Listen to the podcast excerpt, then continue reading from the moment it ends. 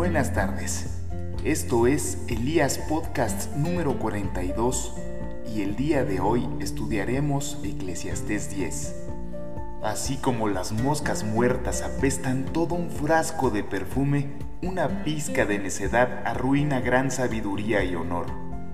Una persona sabia elige el camino correcto, el necio toma el rumbo equivocado se puede identificar a los necios tan solo de ver cómo andan por la calle.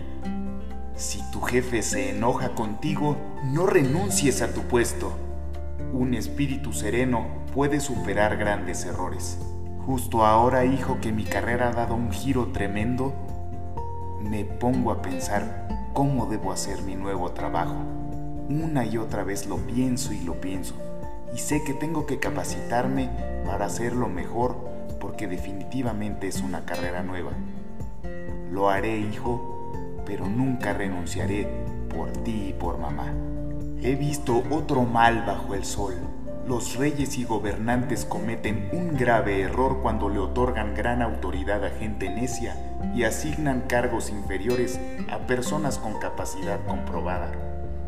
Hasta he visto sirvientes cabalgar como príncipes y príncipes andar a pie como si fueran sirvientes.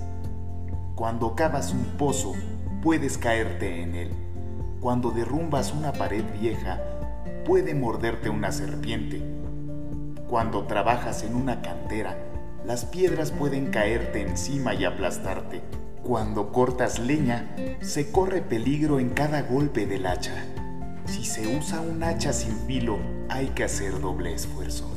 Por lo tanto, afila la hoja. Ahí está el valor de la sabiduría. Ayuda a tener éxito. Si una serpiente te muerde antes de que la encantes, ¿de qué te sirve ser encantador de serpientes? Las palabras sabias traen aprobación, pero a los necios sus propias palabras los destruyen. Los necios basan sus pensamientos en suposiciones insensatas, por lo tanto llegan a conclusiones locas y malvadas hablan y hablan sin parar. Nadie sabe a ciencia cierta qué es lo que va a suceder. Nadie puede predecir el futuro. Los necios se agotan tanto con un poco de trabajo que ni siquiera saben cómo regresar a su casa. Qué tristeza sufrirá el pueblo gobernado por un sirviente cuyos líderes hacen fiesta desde la mañana. Dichoso el pueblo que tiene por rey a un líder noble, cuyos dirigentes festejan en el momento apropiado para trabajar con fuerza y no para emborracharse.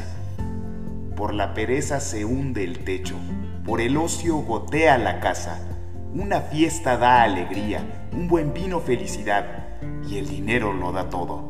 Nunca te burles del rey ni siquiera en tu mente, y no te mofes de los poderosos, ni siquiera dentro de tu dormitorio, pues un pajarito podría transmitir tu mensaje y contarles lo que dijiste.